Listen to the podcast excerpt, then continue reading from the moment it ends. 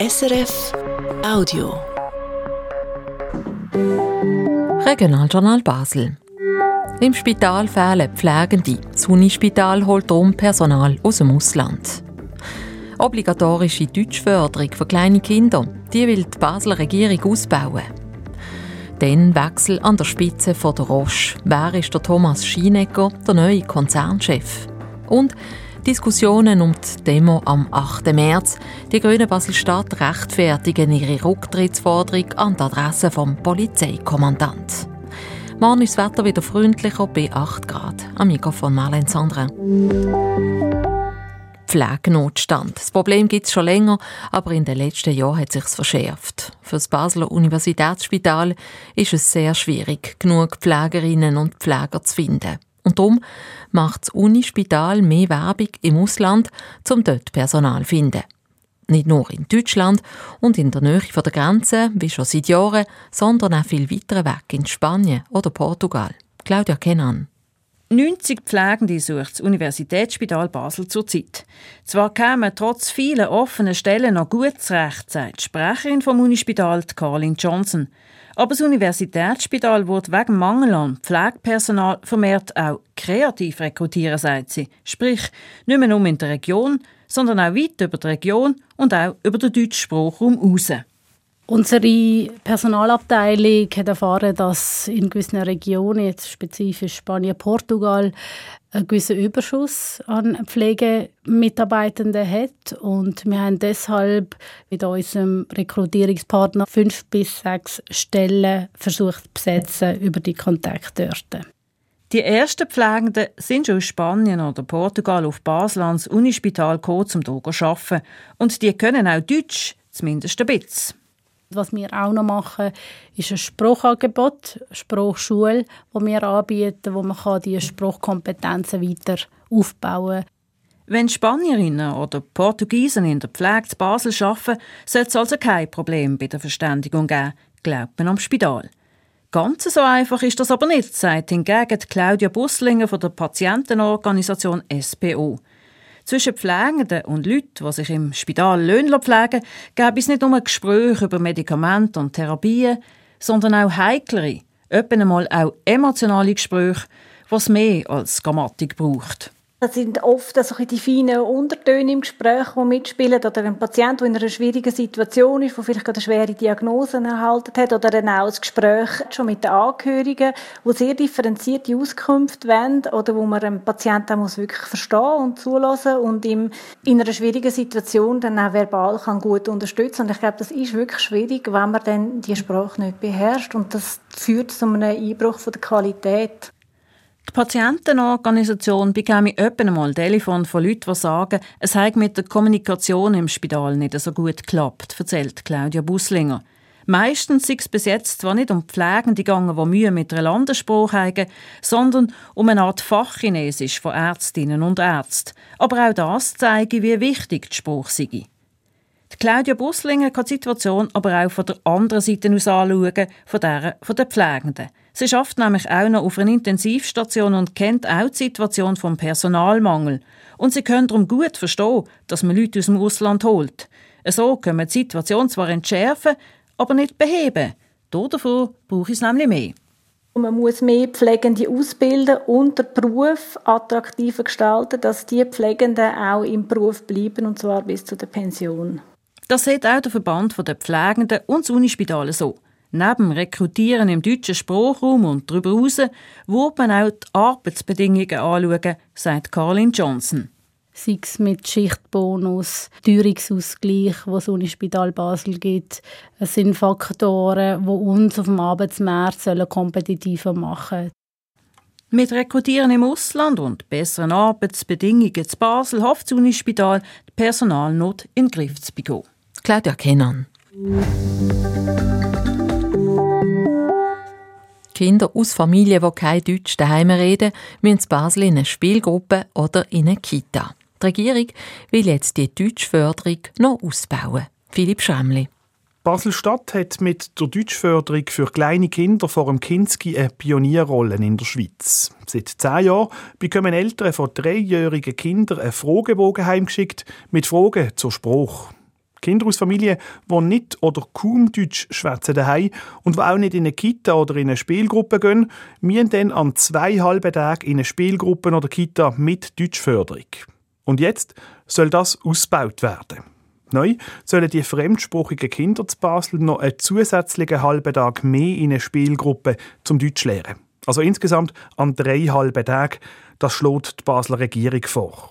Sie setzt damit den Vorstoß von der LDP-Grossrätin Patricia von Falkenstein um. Wenn der Grossrot jetzt noch Ja sagt zu dem, dann wird das aufs Schuljahr 2024-25 umgesetzt. Die kleinen Kinder wurden von der Deutschförderung vor dem Kinski profitieren. Das hat eine Studie von der Universität Basel im Jahr 2014 gezeigt. Die Kinder wurden besser Deutsch schwätzen und verstehen, wenn sie in die Deutschförderung gingen. Der Rückstand auf die Gleichaltrigen können sie wegen dem aber nicht ganz aufholen. Das hat auch die Studie gezeigt. Darum will die Basler Regierung jetzt die Deutschförderung eben ausbauen. Kosten tut der zusätzliche halbe Tag für Kinder, die kaum oder kein Deutsch schwätzen, pro Jahr etwa 1 Million Franken. Philipp Schremli. Die Basel Regierung will auch die jährliche Kulturpauschale massiv aufstocken, schreibt sie heute in ihren Mitteilungen, und zwar auf knapp 5 Millionen Franken im Jahr 2023 bis 2026, statt wie bis jetzt 300.000 Franken im Jahr.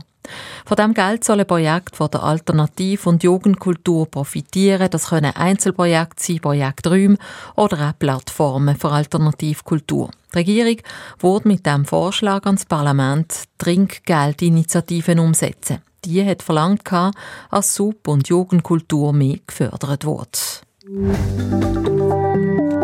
Weitere Meldungen. Im Baselbiet ist gestern oben und in der Nacht der Strom ausgefallen. Das bestätigt DBL auf Anfrage. Und zwar in Lausen und Liestel und im Oberbaselbiet Hölsten und Ramlinsburg. Es ein Nest auf sogenannte Freileitungen gefallen und darum sei es zum Stromunterbruch gekommen. Das Liestel und das Lausen sind Haushalte von Mitternacht bis am 3 Uhr morgen ohne Strom gewesen. Das Hölsten und das Ramlinsburg vom 8 Uhr bis am 10 Uhr. Das Stromunternehmen musste herausfinden, wo die Störung sei und hat dann dafür gesorgt, dass die Haushalte Strom von einer anderen Seite bekommen, heisst es bei der EBL. Die Baselbieter Polizei hat gestern oben wegen dem Sturm zehn Meldungen aus dem ganzen Kanton. Es hat Bäume gegeben, die umgenickt sind oder Baustellenabschrankungen, die es umgeweiht haben. Schlimmer sei nicht passiert, es sei niemand verletzt worden. Karin Sartorius, die FDP-Grossrätin, tritt aus dem Parlament zurück. Das meldet heute ihre Partei. Karin Sartorius ist seit Februar 2020 im Grossen Rot. Sie tritt aus Zeitgründen zurück. Karin Sartorius tritt einen neuen Job an im April bei der Standortförderung vom Kanton Basel-Stadt. Sie engagiert sich mit einem Verein von Frauen in Unternehmen und sie ist alleinerziehende Mutter von drei Kindern. Sie will darum ihr politisches Engagement in nächster Zeit zurückstellen und auf einen Beruf und Familie setzen. Gestern Nachmittag, kurz nach der Dreh, ist auf einer Baustelle in Niederdorf ein schwerer Unfall passiert. Das meldet die Baselbieter Polizei. Ein Mann ist von einem Bagger angefahren worden, der rückwärts gefahren ist. Der 37-jährige Mann ist Lastwagenchauffeur und hat zu dieser Zeit Käse aus seinem Lastwagen wegwischen Beim Unfall ist er schwer verletzt worden und hat mit der Rega ins Spital geflogen werden.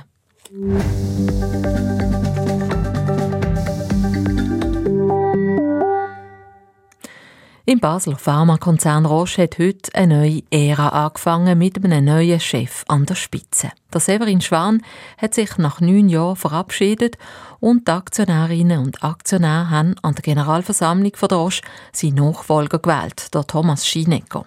Der Tobias Bossard ist an der GV von der Roche dabei gewesen. Ich habe vor der Sendung gefragt, wie der Thomas Schinecker als neuer Roche CEO auftreten ist.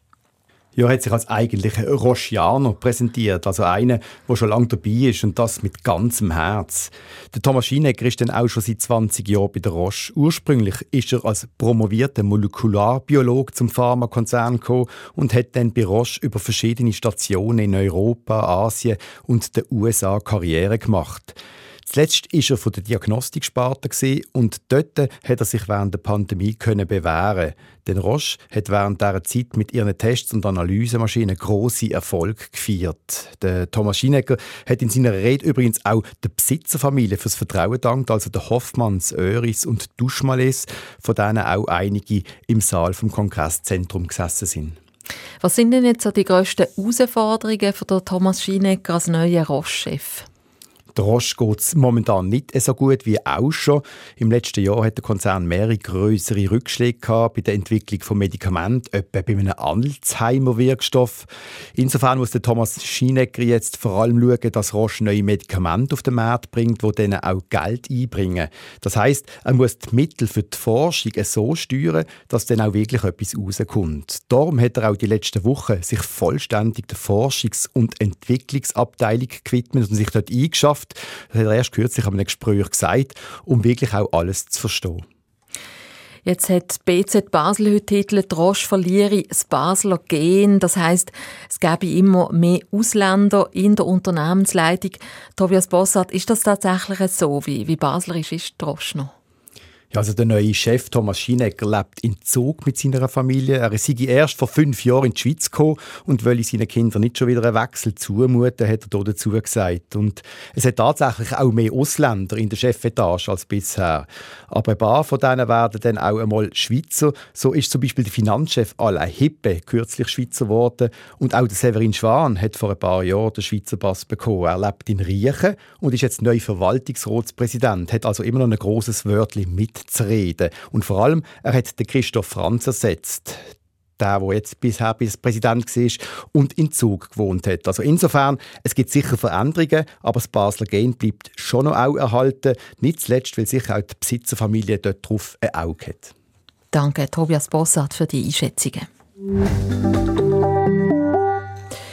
Gleich 18 vor 6 im Regionaljournal Basel auf SRF 1. Sie geht immer noch zu reden.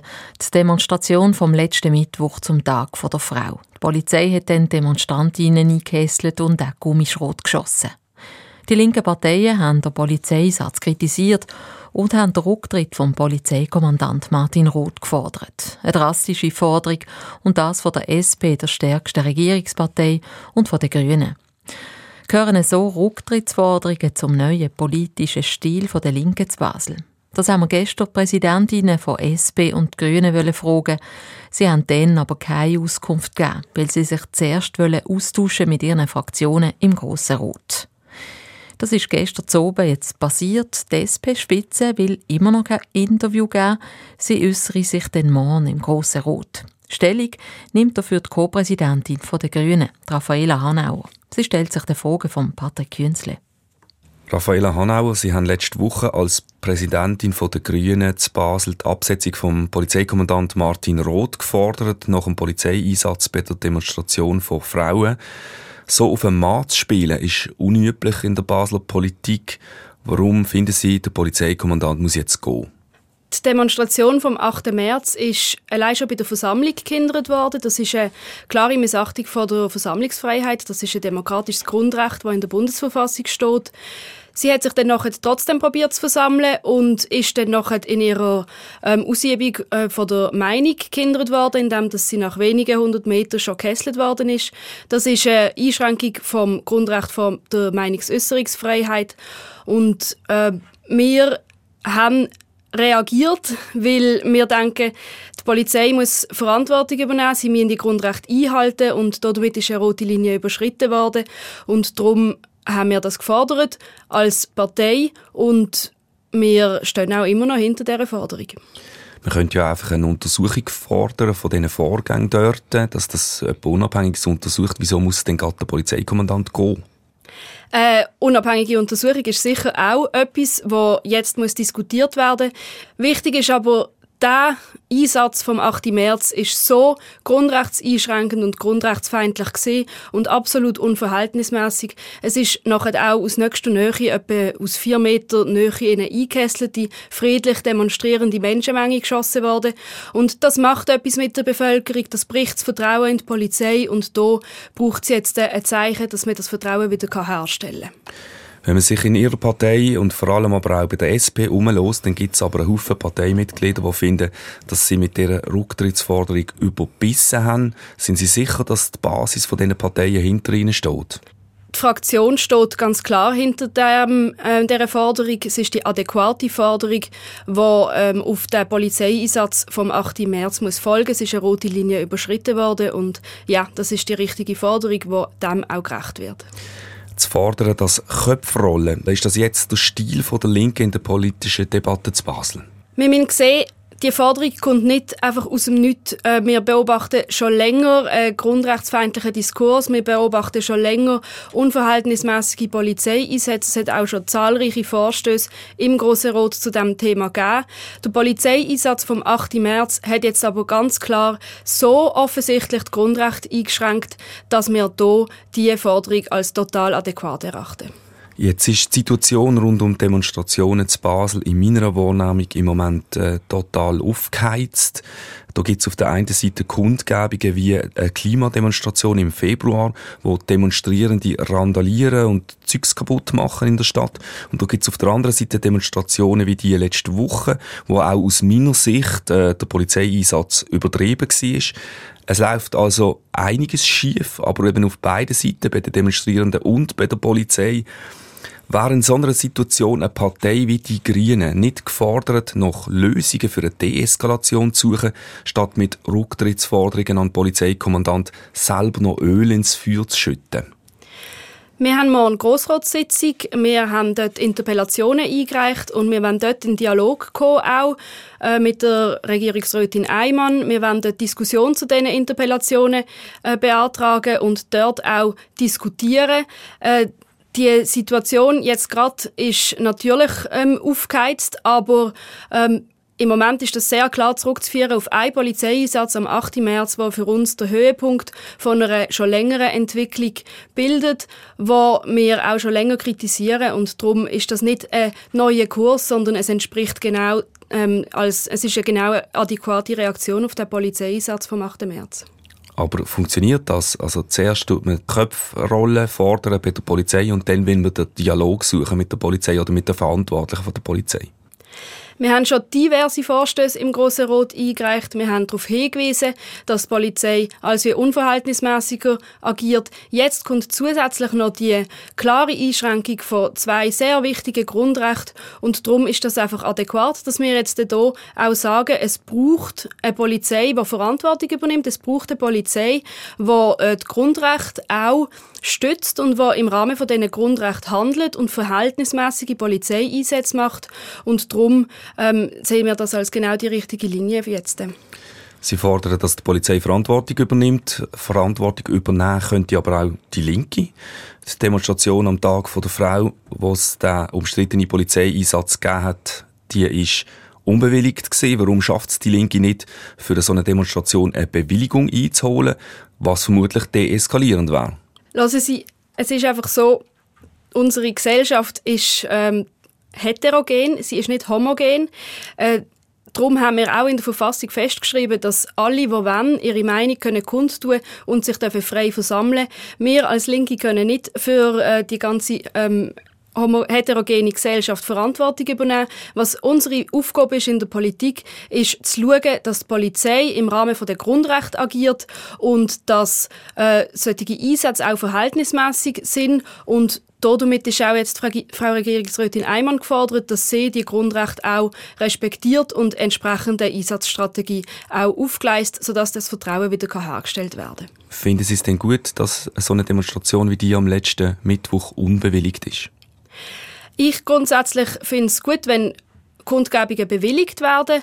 Ähm, ich denke, man kann darüber diskutieren, ob wir unsere Bewilligungspflicht hier im Kanton Basel-Stadt abschaffen oder nicht und vielleicht eine Meldepflicht einführen. Das könnte die Situation auch entspannen.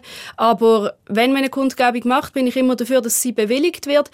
Nichtsdestotrotz, auch unbewilligte Kundgebungen haben ein Recht auf freie Meinungsäußerung und Versammlungsfreiheit und die Polizei muss im Rahmen der Verhältnismäßigkeit agieren. Das steht so auch in der Bundesverfassung, Artikel 36, ähm, was darum geht, wie man die Grundrechte auch darf einschränken und das muss immer verhältnismäßig sein. Das ist am 8. März nicht gewesen.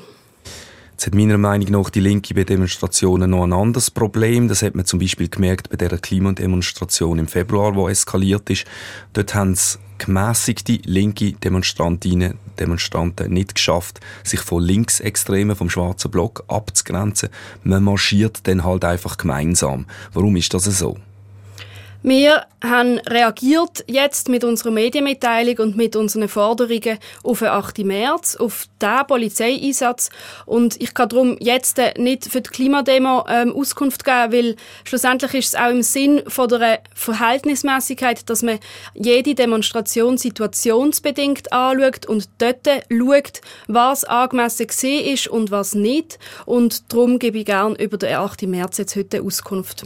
Raffaele Hanauer zum Schluss. Sie sagen, Sie wollen auch keine Gewalt, äh, Sie wollen, dass es möglichst friedlich bleibt bei Demonstrationen. Was muss denn jetzt passieren? Was ist Ihr Vorschlag, damit die aufgeheizte Stimmung rund um die Demonstrationen wieder ein bisschen oben runterkommt? Am 8. März haben wir es ganz klar gesehen, die Gewalt ist von der Polizei ausgegangen. Sie haben aus nächster Nähe mit etwa 4 Meter Distanz Gummischrot geschossen auf äh, friedlich demonstrierende und eingekesselte Menschenmenge. Sie haben damit auch die Sicherheit von diesen friedlich demonstrierenden Leuten aufs Spiel gesetzt und da ist ganz klar jetzt die Polizeiführung gefordert. Sie müssen eine grundrechtskonforme Strategie haben ähm, und Frau Eimann muss jetzt ganz klar auch schauen, dass ihre Politik, was sie macht, ebenfalls auch der Grundrecht entspricht. Das sagt Co-Präsidentin der Grünen Basel-Stadt, Raffaela Hanauer, auf die Frage von Patrick Künzle. Der Blick aufs Wetter heute oben und morgen, da hat der Simon Eschle von SRF Meteo. In der Nacht gibt es ein paar Regengüsse und weil die Schneefallgrenze tief ist, werden die Jurahöhen auch angezuckert. In der Stadt Basel und in Liestel liegen Tiefstwerte bei plus 2 Grad. Morgen ist es zeitweise sonnig, es hat mal mehr Wolken und mal ein weniger und Temperaturen erreichen um 8 Grad. Am Donnerstag ist es dann häufig sonnig und es hat ein paar Wolkenfelder am Himmel. Das Regionaljournal Basel am Dienstag oben für die Sendung verantwortlich ist hier Philipp Schremli am Mikrofon Marlene Sandra auf Wiederhören. Das war ein Podcast von SRF.